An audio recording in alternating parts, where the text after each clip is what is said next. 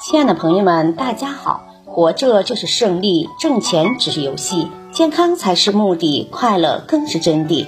欢迎收听水晶姐姐讲故事。今天的故事名字叫《传递爱的玫瑰》。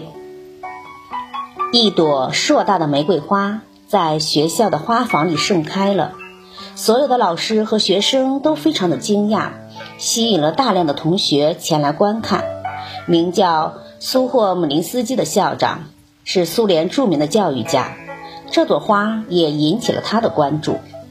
一个微风徐徐的早晨，校长漫步在校园中，看到一个四岁的小女孩走进花房，悄悄地将那朵硕大的玫瑰花摘下来，然后紧握在手中，从容地往外走。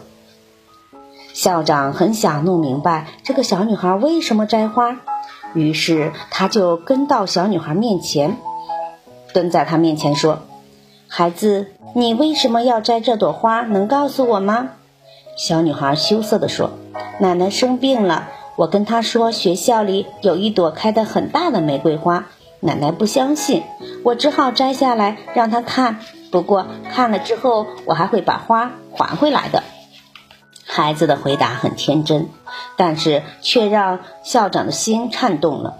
他拉着小女孩再次回到花房，又摘下两朵玫瑰花递给她，跟孩子说：“你是一个懂事的孩子，也是一个有爱的孩子。所以，其中这一朵是奖给你的，另一朵是送给你妈妈的，感谢她教育你这样好的孩子。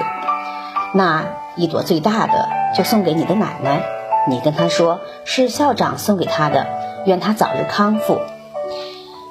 三朵玫瑰花从校长的手中传到了小女孩，传给了妈妈，传给了奶奶。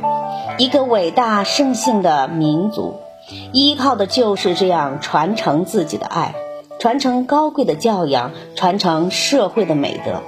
让他的子孙后代都懂得欣赏和呵护，而这个普通的清晨，因为小女孩而无比的温馨，一朵普通的玫瑰，因为苏霍姆林斯基而变得意味深长。感谢收听，再见。